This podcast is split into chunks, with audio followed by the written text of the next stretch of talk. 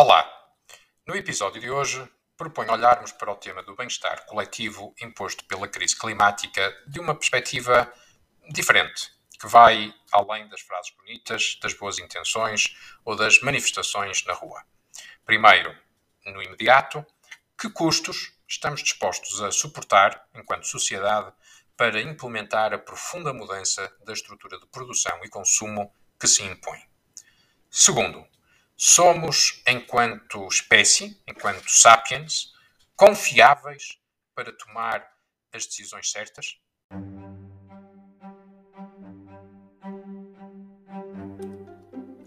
Olá, o meu nome é Carlos Capa. Bem-vindo ao meu podcast e blog Morangos Sem Açúcar, uma série sobre corpo, mente e bem-estar pessoal e do planeta em que vivemos. O meu propósito é simples: partilhar a imensidão de dados e opiniões que fui acumulando ao longo dos anos sobre estas matérias em busca de uma vida com mais energia, sentido e bem-estar. Prometo fazê-lo de forma transparente, focado em conselhos úteis e práticos, direto ao assunto e sem BS.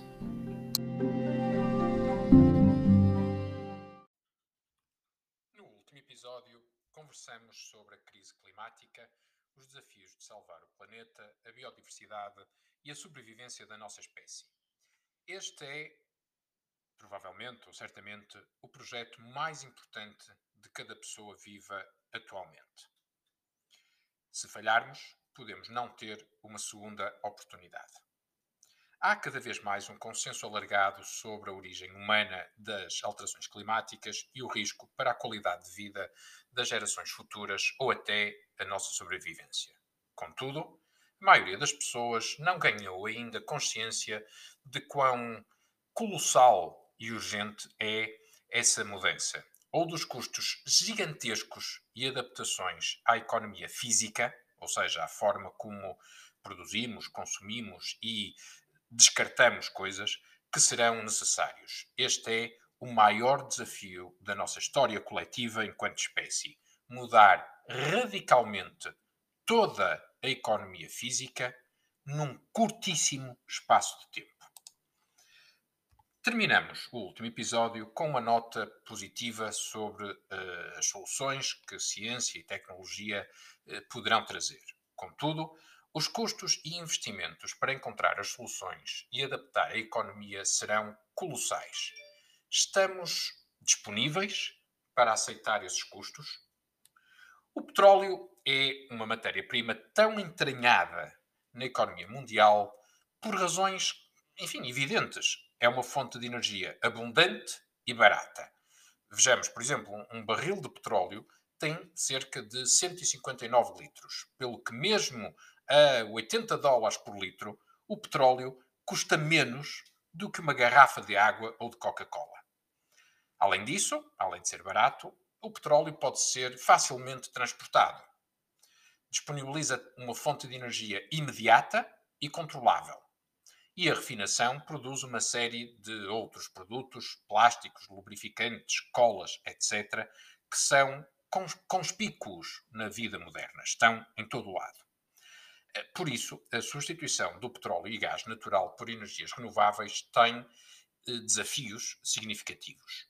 É verdade que atualmente a energia eólica e solar são mais baratas, uh, uh, considerando os custos do, do, do, do, investimento, como fontes de energia e de eletricidade do que os combustíveis fósseis em termos de gás natural um, eh, o, o, preço é definido pelo custo marginal do, do, da fonte mais cara de produção eh, de eletricidade, eh, e essa é hoje essencialmente as centrais de, de gás natural. Um, contudo, essa substituição coloca desafios eh, para os quais não temos ainda uma resposta completa. Já não se trata, como há 10 anos atrás, da questão do, do custo do investimento, mas outro tipo de desafios, nomeadamente de intermitência, como fornecer eletricidade quando não há sol ou quando não há vento, também problemas de transmissão a longas distâncias. a eletricidade tem que ser produzida próxima relativamente próxima dos pontos consumidores. Não podemos eh, transmitir facilmente eletricidade produzida dos países solarengos do, do, do Mediterrâneo ou, ou, da, ou, da, linha do, do Equador para eh, o norte eh, da Europa. Um, temos também desafios de poder energético. Uh, ainda não se consegue, por exemplo, atingir as temperaturas uh, altíssimas que são necessárias para um forno de aço Ehm, eh, com, eh, com, com eletricidade. Ehm, e, e, por isso a produção de aço, enfim, de cimento por outras razões, mas de aço é ainda hoje a principal fonte emissora uh, de, de gases de efeito, de estufa e, e à, data de hoje é ainda impossível adaptar a produção de aço a energias renováveis, mas também problemas de armazenagem, eh, que tem a ver com o preço e capacidade das baterias, eh, e para isso o hidrogênio pode aqui, o hidrogênio verde, pode aqui ter um, eh, um papel revolucionário, como, como precisamente como, eh, como, fonte de armazenagem e transporte, usar a energia renovável para fazer a eletrólise da água, produzir hidrogênio, que é mais facilmente uh, armazenável e transportável, para depois então usar esse hidrogênio para produção elétrica próximo, quando necessário, ou próximo do, do consumo. Um, enfim, e, e, e, por fim também uh, questões de renovação da, rede elétrica, uh, porque uh, temos que ter consciência disso. O que está em causa não é apenas substituir a produção, aquilo que hoje produzimos de eletricidade a partir de gás natural ou enfim, ou de carvão, por fontes renováveis. Vamos ter que produzir muito, muito, muito mais eletricidade uh, do que aquilo que produzimos hoje a partir de fontes renováveis. Se, de facto conseguimos fazer a, a, a eletrificação da economia, teremos não apenas os consumos que temos hoje, mas teremos também os carros, uh, uh, os eletrodomésticos, enfim, um, um, uma imensidão de outros, eh, eh, de outros eh, produtos que hoje não usam eletricidade a consumir eletricidade. E, além disso, vamos ter esperemos, muito mais pessoas nos, países em desenvolvimento a aceder aos níveis de consumo dos países desenvolvidos e que vão querer ter acesso a energia e, portanto, a, a esta eletricidade. Portanto, a, a, eletrificação da economia implica produzir, não é apenas substituir aquilo que produzimos hoje de eletricidade por outras fontes de, de, de eletricidade, vamos ter que produzir muito mais eletricidade do que produzimos hoje. Algumas estimativas apontam para uma ordem de grandeza da ordem dos 10 vezes mais eletricidade do que aquilo que produzimos hoje. Portanto, o desafio uh, de, de, de, de, usar energias renováveis para a produção de eletricidade é brutal. Uh, ora bem, e vemos hoje uma coisa, assistimos hoje a uma coisa curiosa. O aumento de preço do petróleo e da eletricidade que se assiste, uh, enfim, desde finais de 2020, é talvez o primeiro teste ao que Todos nós, o público, a sociedade, os políticos, estão dispostos a pagar por esta transição energética. Eh, e aqui é que reside o verdadeiro, a verdadeira questão. Quanto é que estamos dispostos a pagar, que custos estamos dispostos a suportar enquanto sociedade para esta transição energética, enfim, para salvar, eh, talvez não eh, a nossa vida, mas a vida das gerações futuras. Uh, este aumento do pre dos preços de eletricidade uh, que, que, assistimos hoje tem várias causas que não apenas relacionadas com as energias renováveis. Aliás, nada de todo relacionado com as energias renováveis de per si, porque de facto hoje as energias renováveis têm custos inferiores à, à, à, produção de, a partir de gás natural carvão, pelo simples facto de que o que custa nas energias renováveis é o investimento inicial, a partir daí o custo marginal de produção é praticamente zero. Um, e, portanto, não, não é o custo das energias renováveis de per si que tem impacto neste aumento de, de, dos preços de eletricidade a que hoje existimos, mas uh, há, outras, há outras causas. Uh, enfim, uh, desde logo, o aumento da procura mundial estimulada pelos pacotes de recuperação económica pós-Covid, com políticas monetárias e orçamentais expansionistas, portanto, um aumento da procura mundial. Uh, um inverno uh, particularmente frio no hemisfério norte, o que fez baixar as reservas de gás natural, conjugado com menor disponibilidade de vento, sol e hídricas uh, neste, neste, neste verão de, de 2021. Um, muito claramente, o desinvestimento pelas empresas energéticas em novos projetos de petróleo, de, de gás natural ou, ou, centrais térmicas a carvão, decorrente precisamente da, da, perspectiva do fim dos combustíveis fósseis, ou eh, seja por decisões estratégicas conscientes das empresas eh, eh, para, para não, não, vamos, não vão estar a investir num, num, num projeto de, de, de gás natural com 20, 30 anos de vida, de vida útil, se eh, antecipam eh, o fim dos combustíveis fósseis num horizonte de 10 ou 15 anos. E, portanto, deixa de fazer sentido esses, esses investimentos, ou, em alternativa, forçados eh, pelo crescimento brutal de, de, de, fundos, de fundos de investimento com critérios de green investment que, que forçam as empresas eh, energéticas eh, e o big oil a, a, a desinvestir de, de de, de, de, dos combustíveis fósseis e, portanto, este desinvestimento uh, de, projetos de combustíveis fósseis naturalmente tem um efeito de redução uh, de capacidade disponível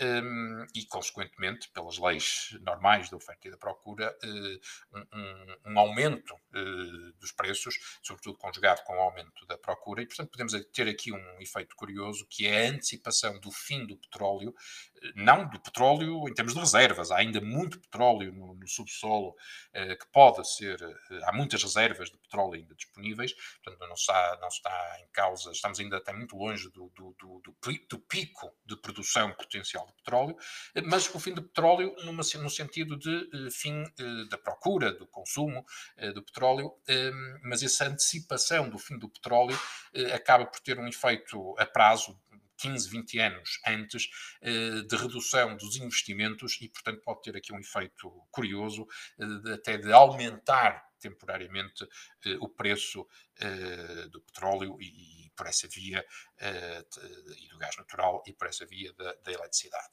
Um, e por fim, já agora um último aspecto, o, o aumento do preço das licenças de carbono uh, na Europa, decorrentes de mudanças legislativas no mercado de carbono europeu, uh, quer diretamente, com, com, redução de, de, de, do volume das quantidades de, licenças de carbono atribuídas, que, que, faz, que fez disparar uh, o preço do, do, do, do carbono, eh, das licenças de carbono na Europa, mas também as perspectivas da criação de impostos aduaneiros, de uma taxa sobre o carbono eh, à entrada eh, da Europa de produtos provenientes de países que não tenham estes mecanismos de licenças de carbono, ehm, o que é um, uma forma interessante de, de, de forçar de evitar uma, uma concorrência desleal em termos ambientais, ehm, mas tem também este, este efeito de, de aumento dos preços do carbono e, consequentemente, eh, da do, do preço da eletricidade. Sem prejuízo da variedade de fatores, eh, começam já a ouvir-se vozes de preocupação sobre o impacto da, da, transição para as energias renováveis no preço da eletricidade e nos combustíveis. Eh, este é talvez o primeiro teste real de até onde consumidores e políticos estão dispostos a ir para assumir uh, os, os, os, custos um, ehm, da mudança climática. A Europa tem, na verdade, sido um líder mundial na transição energética, eh, mas parece-me faltar três aspectos importantes para que esta enfim, revolução ecológica seja execuível. Primeiro, uma transparência transparência, sempre, sempre uh, um elemento fundamental uh, num, num, acordo entre social, um, entre, entre, entre, entre, entre políticos e sociedade. A transparência sobre o sangue, suor e lágrimas que serão necessários. Os líderes mundiais têm que explicar de forma clara e transparente às pessoas comuns a dimensão do desafio e os custos com que devemos contar a sucessão de promessas para net zero em 2050 e o bombardeamento comunicacional de todas as empresas a querer mostrar-se verdes, mais verdes do que, as, do que os concorrentes, ameaça criar uma ilusão de que será fácil. Enfim, estão todos a fazer, a, a transformar-se em verdes, portanto será fácil. Surpreendidos com os custos e dificuldades da transição, uh, uh, corremos o risco de a opinião pública vacilar e, por consequência, logo de seguida, os políticos eh, vacilarem eh, perante estes custos imediatos da transição energética. Segundo, um modelo de incentivos e investimento direto em novas tecnologias e investigação e desenvolvimento que permita reduzir o green premium em indústrias que são altamente emissoras de gases de efeitos de estufa, como o aço, o cimento, a produção animal, uh, os transportes. A questão é de, enfim, economia elementar. Se produzir aço verde custar o dobro do aço normal, então, mesmo que tenha que comprar licenças de carbono, ainda será preferível comprar a licença e produzir o aço normal.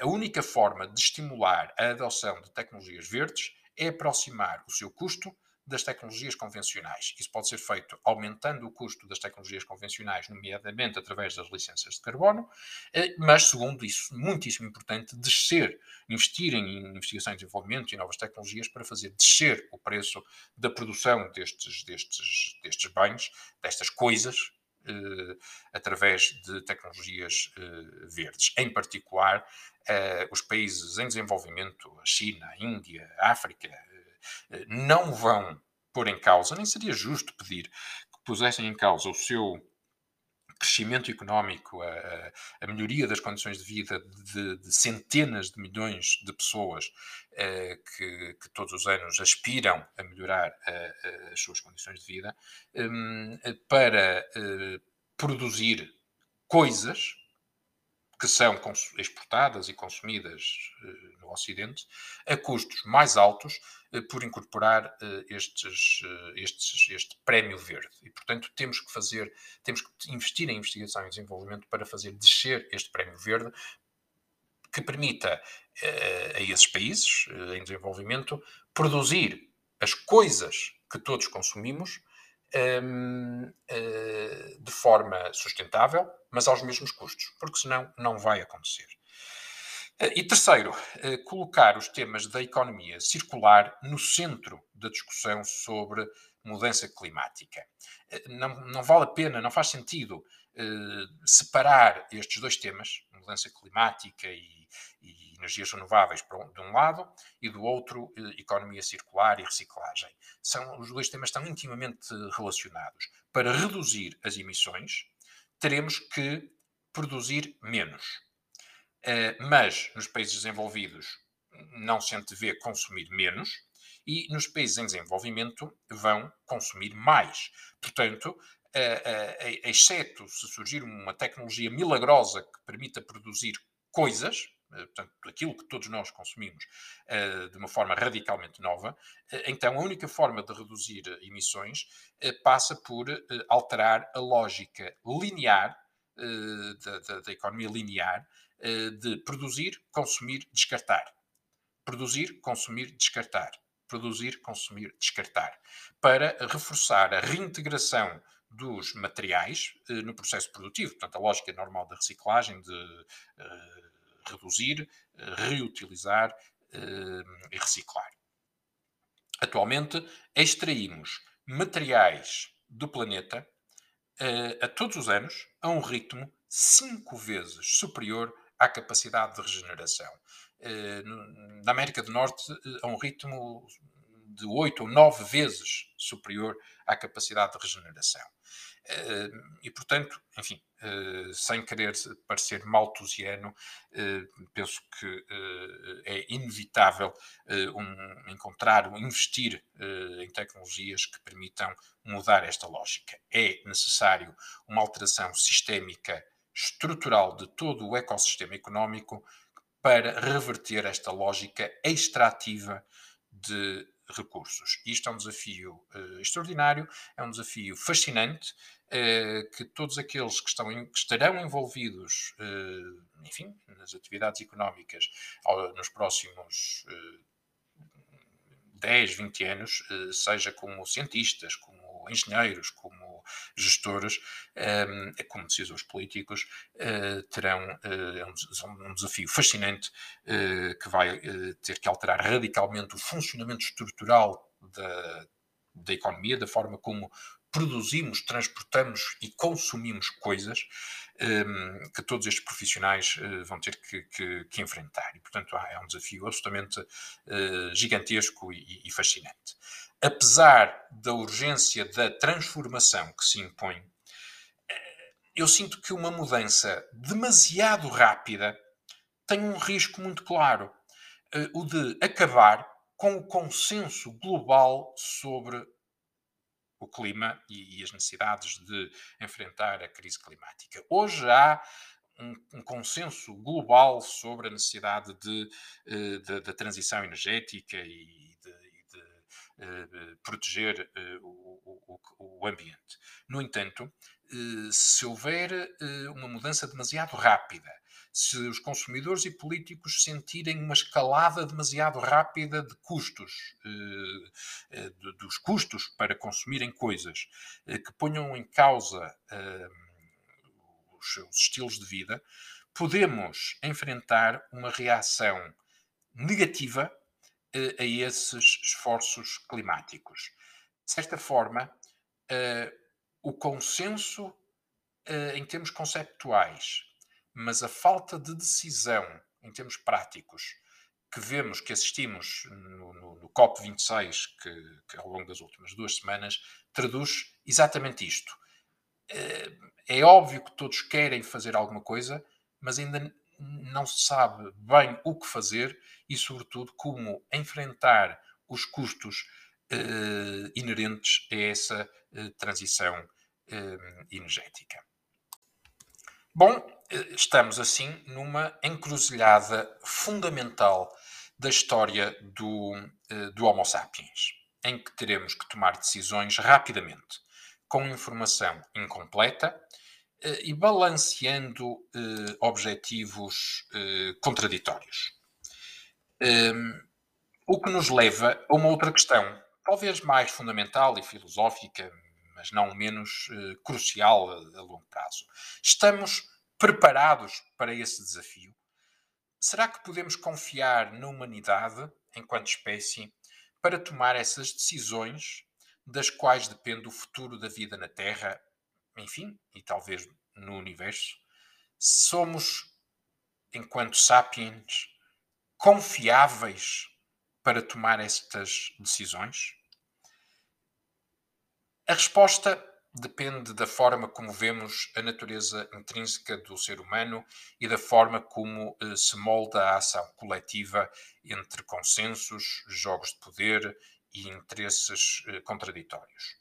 Convenhamos que os últimos 100 anos da nossa história apontam para uma visão bastante cínica e pessimista do Homo sapiens. Duas guerras mundiais, o Holocausto, guerras civis devastadoras de, de, de Espanha à, à Jugoslávia, eh, enfim, eh, passando eh, pelas guerras de independência em África, o Vietnã, enfim, limpezas étnicas vários países do mundo, um, regimes autoritários, uh, jihadismo islâmico, racismo, um, enfim, uh, os exemplos da perversidade e maldade humana na história recente são avassaladores. A ponto, diria, nos últimos 500 anos. Um, a ponto de levar mesmo os mais otimistas a perder a esperança na espécie humana. Essa ansiedade pela ação coletiva, em que o indivíduo está subjugado por forças que não controla, funciona como uma gigantesca nuvem cinzenta sobre todos. Não admira que nas últimas décadas tenha crescido exponencialmente a ansiedade, a depressão e sentimentos de perda de controlo uh, num mundo que deixou de ser local para passar a ser global. Num paralelo com a Guerra das Estrelas, o Dark Side parece estar a dominar a força. Mas permitam-me alguns reparos. Primeiro, sem negar as atrocidades do século XX, podemos ver a nossa história recente como, enfim, um momento de passagem à nossa idade coletiva adulta. Eh, como se a humanidade fosse uma criança rebelde, habituada a jogar com, com,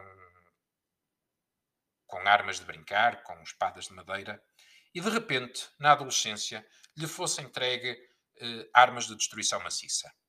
Essa experiência dura, muito dura, eh, terá talvez sido necessária eh, para ganharmos consciência do nosso poder enquanto espécie.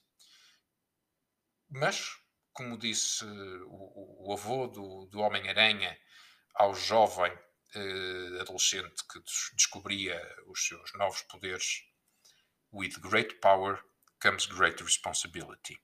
E é esta noção do poder destrutivo, eh, mas também construtivo, que está nas nossas mãos, eh, que faz ganhar responsabilidade.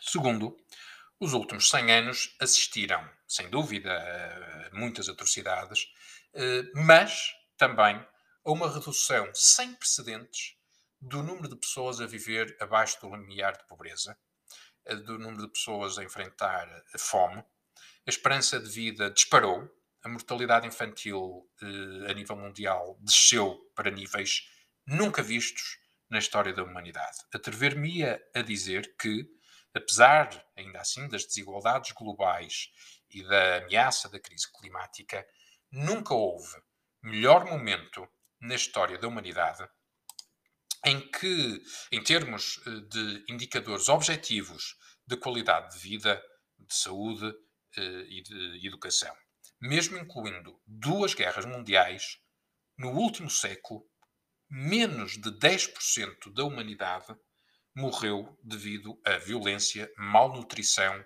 ou doença.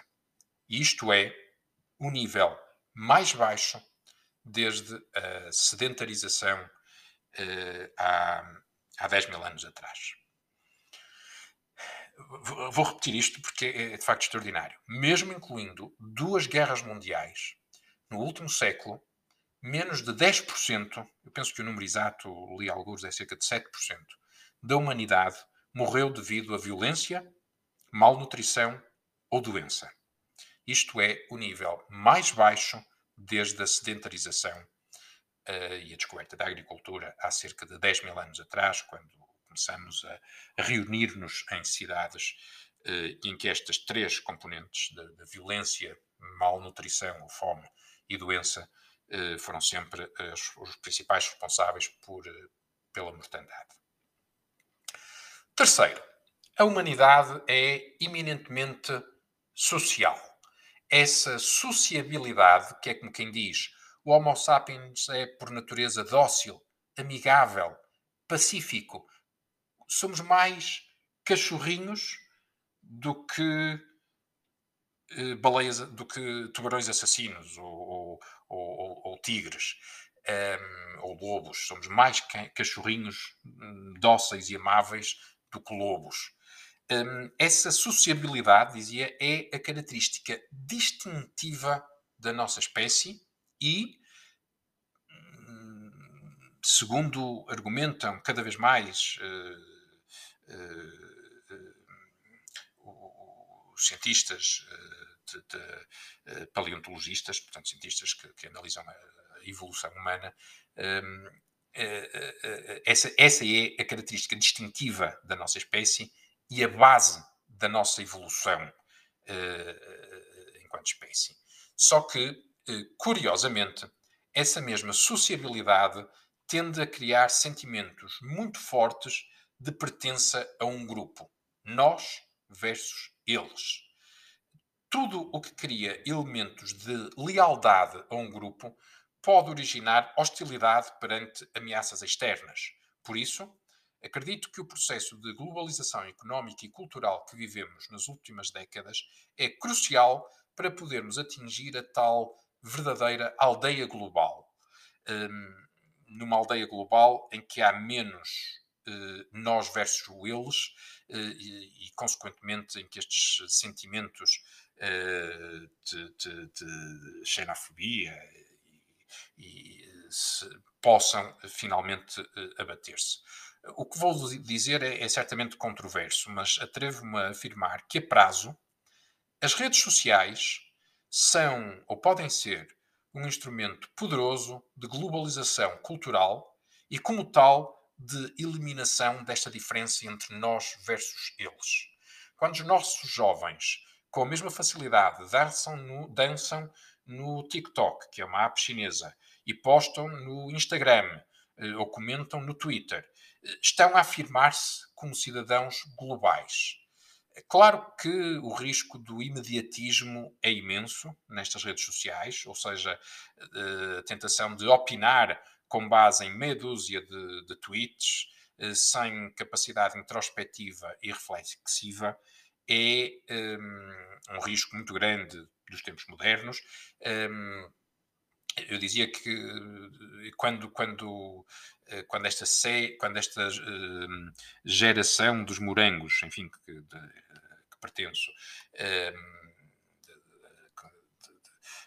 quando éramos jovens, uh, tínhamos que investir muita energia a pensar, a encontrar formas criativas de nos distrairmos, enfim, de, do que fazer, sair, inventar jogos.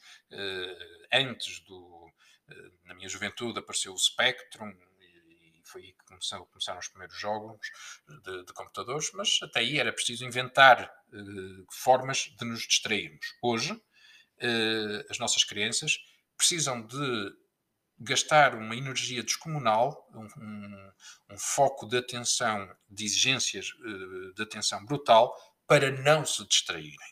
É precisamente porque são bombardeadas com um conjunto de distrações contínuas. E isso, obviamente, é um risco, mas, ao mesmo tempo, um, estão a, a, a tornar-se potencialmente um, uma, uma, geração global em que as questões do, do, nós e do eles já não se colocam a nível de fronteiras uh, de, de, de, nações físicas, uh, mas, enfim, uh, de, de, grupos de pertença globais que têm uma natureza diferente, de, gangues, de, grupos de pertença, de tribos, de tribos. Mas voltemos à, à questão inicial. A, a natureza humana permite-nos confiar que seremos capazes de tomar as decisões certas? Esta questão é eh, crucial, mesmo para o nosso bem-estar mental individual. Se a resposta for negativa e estivermos, por isso, a caminho de um abismo inevitável de destruição ambiental, abre-se um gigantesco buraco negro de angústia e depressão perante um futuro negro eh, que seria, nesse caso, inevitável. Rousseau versus Hobbes. O debate filosófico sobre a natureza humana é encarnado por estes dois autores do século XVIII. Para o inglês Hobbes, o Homo sapiens é por natureza violento e selvagem e só a civilização, o Estado, podem conter esses impulsos violentos. O francês Rousseau, pelo contrário, opôs-se a esta visão de Hobbes eh, e apresentou eh, logo depois, poucos anos depois, a sua teoria do bom selvagem, em que a humanidade é por natureza boa e amigável e é a civilização, as desigualdades de estatuto inerentes à existência de um Estado que tiram esse bom selvagem do seu estado natural de contentamento, forçando-o a entrar na luta pela ascensão social. É fácil imaginar um futuro em que a solução para a crise climática seja eminentemente obesiana, ou seja, uma classe de privilegiados com mais dinheiro, educação, controlo de computadores superpotentes e acesso a melhorias biónicas que perpetuam e intensificam o fosso entre, enfim, chamemos-lhe sapiens de primeira e sapiens de segunda, um, que, esta, que esta classe de privilegiados uh, autoperpetuadas por via de, de, de, melhorias biónicas que tornam mais inteligentes, mais fortes, mais bonitos, mais rápidos, um, do que uh, os uh, do que as outras pessoas que não têm capacidade para, para essas melhorias genéticas ou essas melhorias biónicas e, portanto, essa, esta humanidade de primeira, estes sapiens de primeira,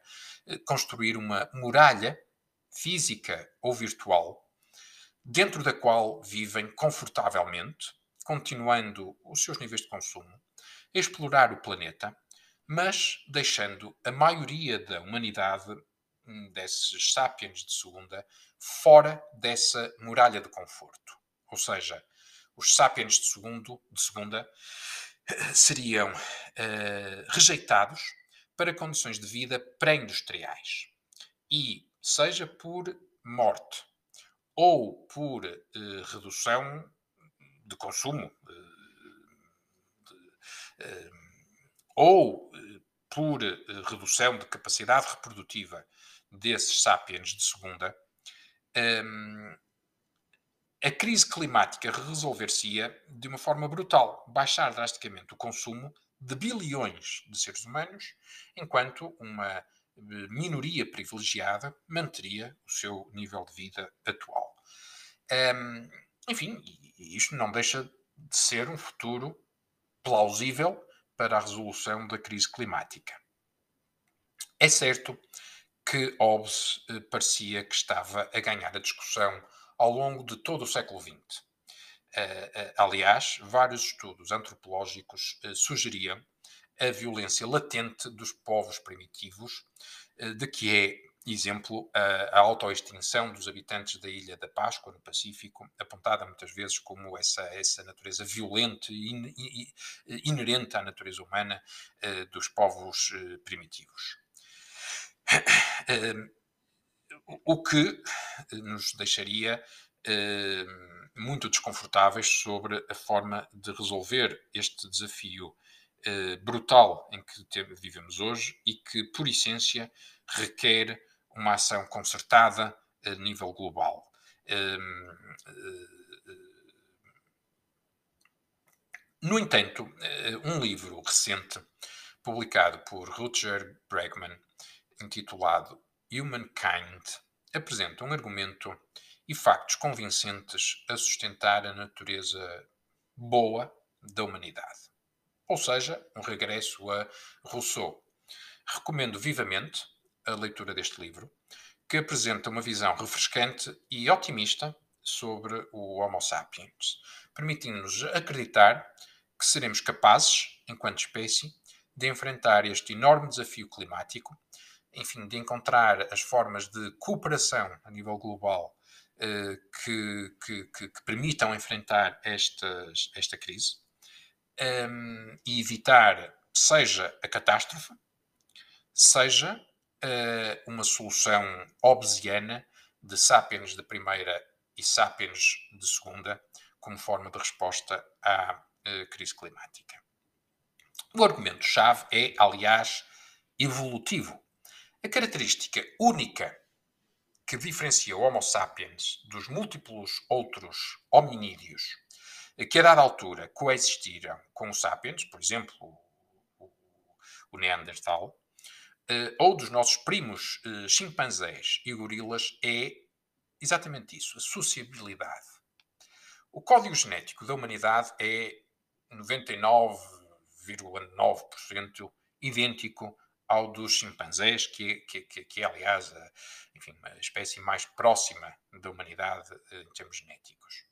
Em estudos científicos, eh, antropológicos e de neurologia, que comparam as competências intelectuais de bebés humanos, ou seja, antes do impacto da sociabilidade e da educação. Portanto, dos bebés humanos na sua fase natural, com os bebés de outros primatas, o que é uh, surpreendente é que os bebés humanos apresentam pontuações semelhantes, muito semelhantes, aos dos bebés chimpanzés e apenas ligeiramente superiores aos bebés gorilas, em fatores como percepção espacial, inteligência dedutiva ou memória. A única característica em que os bebés humanos apresentam características distintivas e, e, e, e de, uma, de, uma, ordem de grandeza eh, avassaladora de todos, face a todos os outros primatas, é a sociabilidade. Ou dito de outra forma, a nossa tendência natural é para confiar. É a fragilidade e dependência dos bebés humanos, a sua vontade de imitar, de sentir a aprovação dos outros, a sua capacidade de confiar nos outros, que constitui o marco diferenciador da nossa evolução. Nós aprendemos e acumulamos as experiências dos milhões de seres humanos que acumularam sabedoria ao longo dos anos, por via da aprendizagem, e essa aprendizagem depende de confiar, de, depende da nossa necessidade de sentir a aprovação dos outros, depende da nossa vontade de imitar, depende, em grande medida, da nossa afabilidade e sociabilidade. Essa amigabilidade, chamemos-lhe assim, permite-nos confiar, interagir, ler as expressões e emoções dos outros, desenvolver uma linguagem rica, aprender. Estes estudos têm uma leitura absolutamente extraordinária. O que faz de nós humanos não é o nosso cérebro, a nossa mente racional. Aliás, eh, vários estudos antropológicos mostram que o, o, o Neandertal até tinha uh, um volume cerebral superior ao Sapiens. O que faz de nós humanos não é o nosso cérebro, eh, a nossa mente racional. São as nossas emoções, a capacidade de interagir em sociedade, em rede. Essa confiança coletiva é que permitiu acumular ao longo de milhares de anos os conhecimentos passados de geração em geração, em vez de cada um começar do zero. Para aprender é preciso confiar. Para confiar é preciso abrir a nossa fragilidade, as nossas emoções. Eh, é das relações mais profundas entre dois seres humanos, é, é precisamente a de professor e aluno, professora e aluna. A origem da palavra emoção é curiosa. Em moção, emoção, ou seja, colocar em movimento. São as emoções que nos levam a agir, não é o pensamento racional. As emoções levam-nos a imaginar um futuro, a ambicionar um futuro. Depois, o cérebro racional avalia a melhor forma de lá chegar. Aliás, não deixa de ser notável que o único traço identificado até hoje que é único ao Homo sapiens é corar. Todas as espécies comem, dormem, muitas têm sistemas sociais complexos ou atuam em grupo, os primatas eh, são eh, tão inteligentes eh, como os sapiens, mas o ser humano é o único capaz de corar. E corar é uma manifestação involuntária de fraqueza, de deixar revelar as nossas emoções, de gerar confiança. Corar é um aperto de mão que simboliza, mostrando a mão aberta, que não trazemos armas. Corar é exatamente isso. É uma manifestação involuntária de fraqueza, de baixar as nossas armas, eh, que gera confiança e permite eh, relações cada vez mais eh, complexas e, portanto, a aprendizagem e transmitir de geração em geração volumes maciços de conhecimento que vão sendo acumulados ao longo da história da humanidade. a evolução, e isto é, é absolutamente extraordinário, ao contrário daquilo que somos tentados, a, a lógica uh, darwiniana parece que aponta para uh, a luta de todos contra todos, a sobrevivência do mais forte, uh, a agressividade como vantagem evolutiva. Mas aquilo que a existência da humanidade no topo da pirâmide evolutiva, de, um, de uma espécie que é afinal frágil, menos forte, menos rápida, eh, menos resistente eh, eh, do que muitas outras, que não têm nenhuma vantagem física evidente e nem sequer vantagem intelectual face a algumas outras espécies, como o Neandertal, que desapareceu, ou os chimpanzés. Um, um, mas, portanto, a, a, a, evolução não permeia o mais agressivo, mas o mais social e amigável. No fundo, foi a nossa amigabilidade, a nossa sociabilidade, que foi obviamente permitida por um conjunto de traços fisiológicos, como, uh, enfim, a inteligência, uh, o andar vertical que permitiu o desenvolvimento de, de cordas vocais, o polegar oponível eh, que, que, que, facilitou a construção de, de, de instrumentos eh, e, a descoberta do fogo, que, que, intensificam a natureza social e as conversas e tudo isso, mas eh, por, eh, o ponto fundamental é este, uh, o, darwinismo não conduz a uma inevitabilidade de eh, de que o, da sobrevivência do mais forte, mas neste caso o topo da pirâmide evolutiva é ocupada não pelo mais forte, não pelo mais agressivo, eh, nem sequer necessariamente pelo mais inteligente, mas pelo mais social, pelo mais amigável. Corar faz de nós humanos.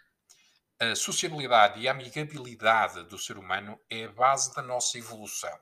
Aliás, se a violência entre povos primitivos fosse tão abundante como Hobbes pressupõe, seria natural que as gravuras rupestres representassem cenas de violência. Mas nada, nenhuma gravura rupestre anterior à descoberta da agricultura e sedentarização, há cerca de 10 mil anos atrás, mostra qualquer exemplo de violência entre pessoas.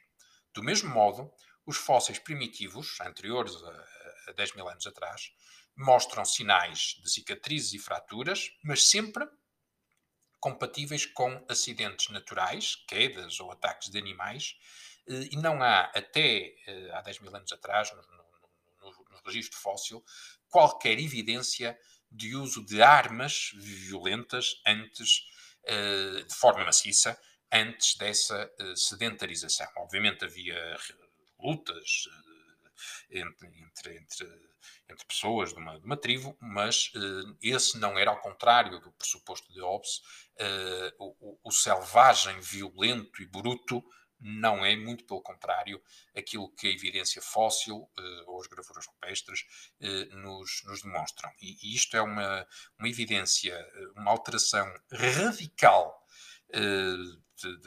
da investigação antropológica ao longo dos últimos uh, 20 anos, uh, que muda, uh, enfim, que, que, que, coloca ao contrário toda, todos os pressupostos sobre a, a natureza, a natureza humana. Mas, então, se é assim, foi a sedentarização, o surgimento de grupos diferentes com acumulação de riqueza, que originou a separação entre nós e eles e, com isso, as guerras. Aliás, se excluirmos os últimos 200 anos, a sedentarização e a agricultura foram, em geral, um mau negócio, um mau negócio para a maioria da humanidade. Na verdade, durante os, milhares de anos de vida nómada dos caçadores-coletores, as pessoas viviam, em geral, vidas pacatas, com alimentação saudável, trabalhavam talvez menos de 4 horas por dia para satisfazer as necessidades básicas de alimento. O resto do tempo era passado a descansar ou em diversões de grupo, eh, eh, que, aliás, era a forma eh, mais eficaz de promover a sociabilidade, o desenvolvimento da fala e das relações sociais, e por isso mesmo da inteligência que, que, faz, nós, que faz de, de, dos sapiens o que somos hoje. Uh, as mulheres, aliás, uh, dispunham de um estatuto uh, igualitário, havendo várias evidências em tribos nómadas da atualidade de as mulheres poderem escolher livremente os seus parceiros sexuais e habitualmente terem vários parceiros ao longo da vida. A sedentarização nos vales férteis do Tigre eh, e Eufrates inicialmente terá parecido uma boa ideia. Com a agricultura foi possível alimentar mais pessoas, mas, à medida que a população crescia e se tornou necessário ocupar zonas cada vez menos produtivas, juntamente com a propriedade privada e acumulação de riqueza por alguns, a humanidade mudou radicalmente a sua forma de viver. Nos últimos 10 mil anos, desde a descoberta da agricultura e a sedentarização em, em, eh, em vilas, eh, talvez, ao longo destes, destes últimos 10 mil anos, talvez mais de 90% da humanidade viveu como escravo ou como trabalhador dependente dos senhores feudais. Eh, e nessa qualidade foi vítima de fome, violência e pestes, como nunca as tribos de caçadores-coletores tinham conhecido anteriormente. Aliás, o que aconteceu aos povos eh, das Caraíbas e da América do Sul, depois da chegada de Colombo e dos conquistadores espanhóis, eh, é uma tradução clara disto mesmo, deste confronto entre eh, entre duas civilizações com naturezas muito diferentes. De certa forma, foi preciso percorrer um caminho difícil e acidentado para passar das vidas fáceis e descontraídas do bom selvagem para as vidas complexas, exigentes, mas de elevado conforto dos nossos dias. O que é que se segue? Estamos numa encruzilhada da história humana e a crise climática é o maior desafio que as gerações atuais enfrentam. Esta deambulação sobre a natureza humana e a evolução do Homo sapiens permite ainda uma outra observação que me parece pertinente no nosso caminho de consciência sobre o bem-estar do corpo e da alma, quer individual, quer coletiva.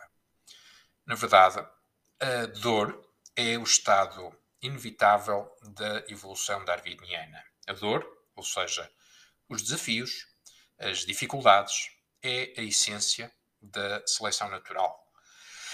É, portanto, parte da nossa condição. Os caçadores-coletores pré-sedentarização não viviam no paraíso. Eh, quando dizia, quando falava há pouco do, do bom selvagem, isso não significa que vivessem no paraíso. Uh, havia dor, havia dificuldades, uh, havia esforço, alturas de fome e abundância, uh, alturas de confronto e acidentes. A diferença, no caso do Homo sapiens, é a consciência aguda dessa dor. Ao contrário de outras espécies que talvez não tenham consciência dessa dor do cotidiano. E a capacidade de comparar a situação presente com o passado e o futuro e pensar obsessivamente sobre isso. A, a, a, dor e os desafios são, portanto, uma inevitabilidade de, de, presentes no, no, cotidiano do mundo. Aquilo que, que diferencia uh, os homens e as mulheres uh, é, é, a capacidade de. É a, sua, é, auto, é a consciência dessa dor ou dessas dificuldades da, da, da existência comum e a, e a, capacidade de comparar a situação presente com o passado uh, e o futuro e pensar obsessivamente sobre isso, uh, gerando angústia, ansiedade, stress. A ansiedade gerada pelo nosso cérebro quando tenta gerir as dificuldades, encontrar uma solução para eliminar esse desconforto, uh, ativando o nosso modo ação, é o resultado de milhões de anos de evolução. Um, quando estamos perante, na savana uh, africana, perante um, uh, um leão, uh, a solução é lutar ou fugir. Nesse caso, o estado de divergência entre o real e o desejo tem que ser resolvido em minutos, para o bem e para o mal. E, portanto, esse, esse modo ação que é baseado no, naquilo que chamamos o stress, despoleta um conjunto de reações fisiológicas fascinante, acelera o ritmo cardíaco, acelera, portanto, a circulação sanguínea, que traz mais energia uh, às células, quando a todas as células e aos músculos que precisam para, para lutar ou fugir, liberta eh, elementos químicos uh, na, na, corrente sanguínea uh, que aumentam o estado de uh, alerta e de atenção, nomeadamente adrenalina, eh, e ao fazer isso, desviam elementos, energia de outros órgãos, de outras funções do nosso corpo, que não são essenciais num estado de lutar ou fugir, num estado de emergência, para focar todas, todos os recursos do corpo nesse, uh, nesse momento de lutar ou fugir. E, portanto, o stress é, um, é bom, é um elemento essencial à nossa sobrevivência ao longo de todo o processo evolutivo. Portanto, faz, faz parte da, da nossa essência.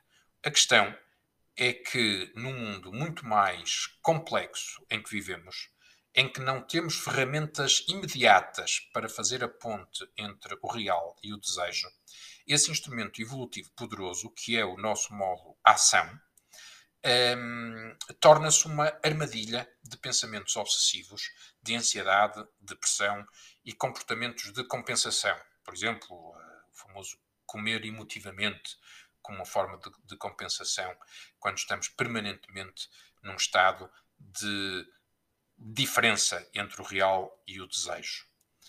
Um, este hábito contemporâneo de continuamente procurar o bem-estar, eh, de, de, ansiar por estarmos bem, por nos sentirmos bem, por nos sentirmos melhor, eh, faz com que não estejamos eh, nunca satisfeitos com, com aquilo que temos hoje. É sempre preciso mais qualquer coisa, seja mais uns milhares de euros na conta do banco, seja uh, uh, mais um chocolate ou um copo de vinho, uh, seja, enfim, o, o, o, o, procurar continuamente acrescentar coisas em busca desse estado de perfeição, de, esse estado de, essa necessidade de, de, de, de procurar estar bem.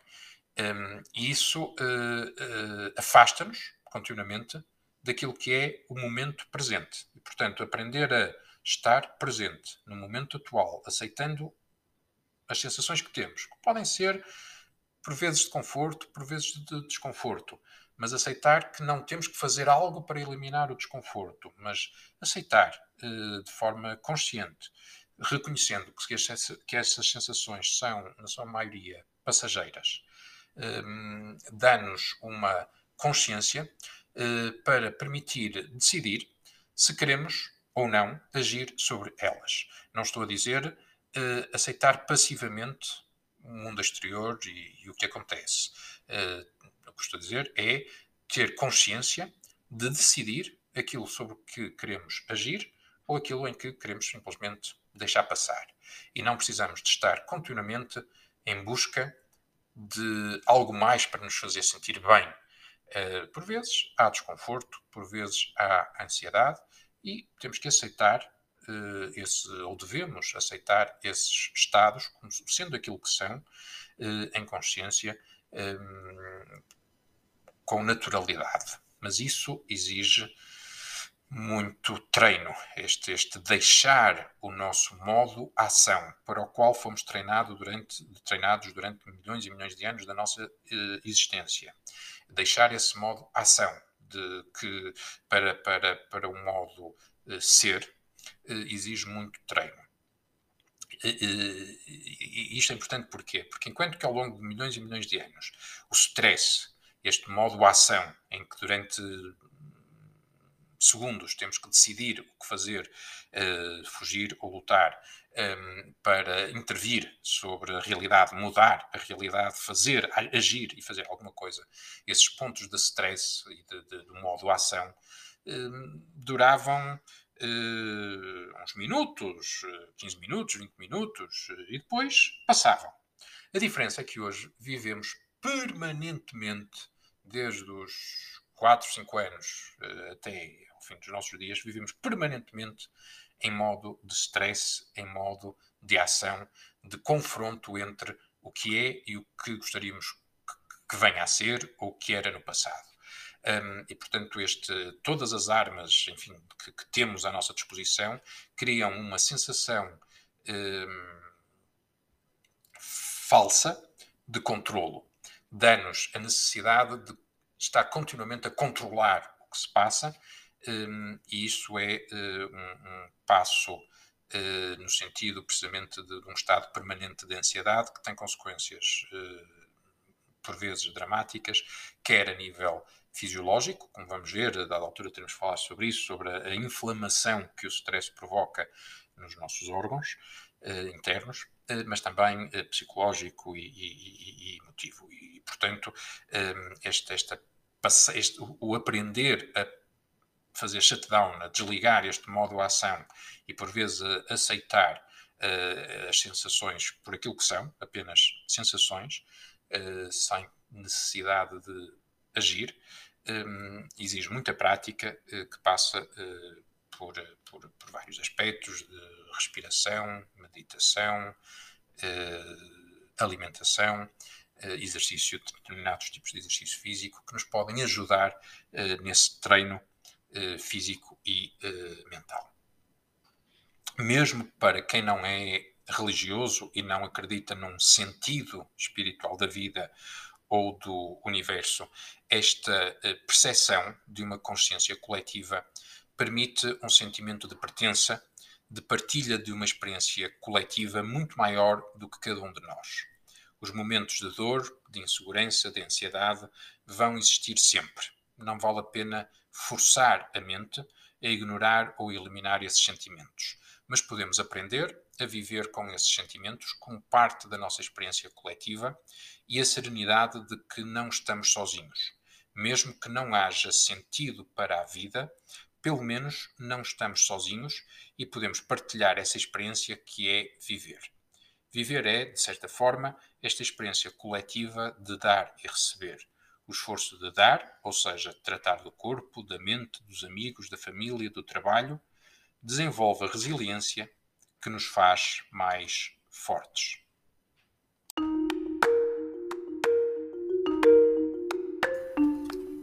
Não esqueça de subscrever o podcast e recomendar a amigos e amigas. Podem ver mais informação sobre mim e as minhas publicações no site www.carloscapa.com e subscrever o blog.